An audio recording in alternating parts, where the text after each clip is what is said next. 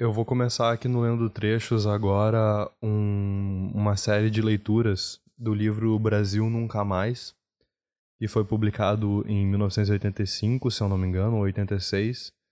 pelo projeto Brasil Nunca Mais, que foi um esforço para tentar sistematizar e compreender as milhões de páginas que tinham vários processos do Superior Tribunal Militar, especificamente sobre tortura no Brasil durante o período da ditadura militar. Foi um projeto realizado clandestinamente, de um esforço de várias pessoas,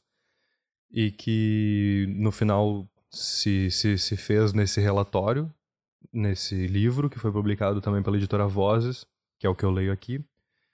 e que foi um, digamos assim, um best-seller na época, vendeu muito bem, e parece que a gente tem esquecido sobre isso ou fingido que isso não existe. Por isso eu resolvi trazer esse livro aqui para o Lendo Trechos. Como o livro é feito de muitos documentos e de muitos depoimentos, trechos de citações de vários outros documentos, etc., ele tem. Ele, ele, se remete a várias, outras, a várias outras fontes, então sempre que vocês ouvirem esse barulho aqui,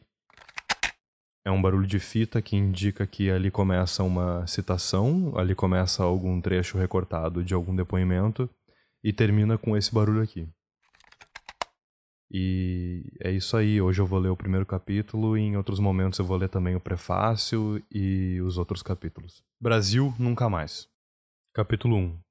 Aulas de Tortura Os Presos Cobaias. O estudante Ângelo Pessuti da Silva, 23 anos, preso em Belo Horizonte e torturado no Rio, narrou ao Conselho de Justiça Militar de Juiz de Fora em 1970 que na, P, que na PE, Polícia do Exército da GB, verificaram o interrogado e seus companheiros que as torturas são uma instituição, vez que o interrogado foi um instrumento de demonstrações práticas desse sistema em uma aula de que participaram mais de 100 sargentos e cujo professor era um oficial da PE chamado Tenente Ayrton, que nessa sala, ao tempo que se projetavam slides sobre tortura, mostrava-se na prática para a qual serviram o interrogado Maurício Paiva, Afonso Celso, Murilo Pinto, P. Paulo Bretas e outros presos que estavam na PEGB de cobaias. A denúncia é confirmada no mesmo processo por depoentes acima citados, como o estudante de 25 anos Maurício Vieira de Paiva.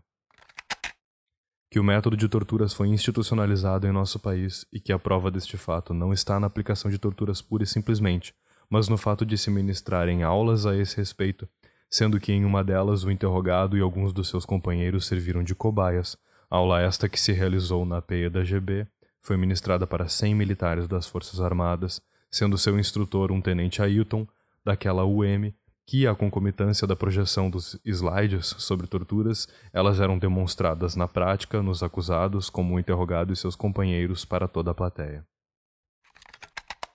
Na mesma linha depõe Murilo Pinto da Silva, de 22 anos que, quando esteve na PEGB, o interrogado e seus companheiros serviram de cobaia e demonstrações práticas de torturas em aulas ministradas e a elementos das Forças Armadas. E a denúncia desse episódio foi reiterada ainda uma vez no depoimento judicial do estudante Júlio Antônio Bittencourt de Almeida, de 24 anos. Que durante o período em que o interrogado esteve na PE foi dado um curso sobre tortura para cerca de 80 a 100 membros, para o qual os presos serviram de cobaias, que os professores e a plateia desse curso eram de elementos das Forças Armadas. De abuso cometido pelos interrogadores sobre o preso, a tortura no Brasil passou, com o regime militar, à condição de método científico, incluído em currículos de formação de militares. O ensino deste método, de arrancar confissões e informações, não era meramente teórico. Era prático, com pessoas realmente torturadas servindo de cobaias neste macabro aprendizado. Sabe-se que um dos primeiros a introduzir tal pragmatismo no Brasil foi o policial norte-americano Dan Mitrione, posteriormente transferido para Montevidéu, onde acabou sequestrado e morto. Quando instrutor em Belo Horizonte nos primeiros anos do regime militar, ele utilizou mendigos recolhidos nas ruas para adestrar a polícia local. Se viciados em salas de aula, aqueles pobres homens permitiam que os alunos aprendessem as várias modalidades de criar, no preso, a suprema contradição entre o corpo e o espírito, atingindo-lhe os pontos vulneráveis.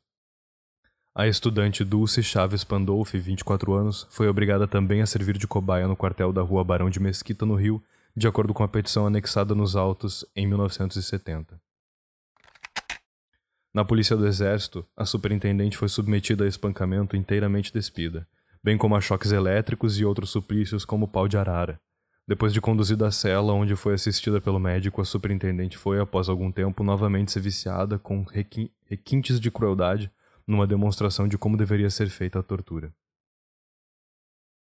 Em seu depoimento na Justiça Militar, Dulce reitera a denúncia, que no dia 14 de outubro foi retirada da cela e levada onde estavam presentes mais de 20 oficiais e fizeram demonstração de tortura com a depoente.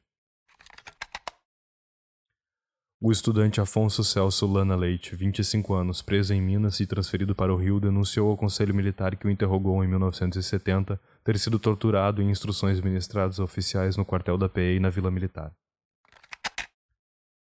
que no dia 8 de outubro na PE, primeiro na PE1, posto de segurança nacional, quando era ministrada uma aula na presença de mais de 100 pessoas, foram trazidos para aquela aula companheiros e nesta ocasião passaram filmes de fatos relacionados com torturas e em seguida era confirmada com a presença do denunciado, sendo naquela ocasião também torturados. Ocasião esta coincidente com seu depoimento que estas torturas, ou seja, as acima descritas, se repetiram na Vila Militar. Já o professor José Antônio Gonçalves Duarte, 24 anos, preso em Belo Horizonte, revelou em seu depoimento prestado em 1970 ter sido seviciado inclusive por um aluno do Colégio Militar,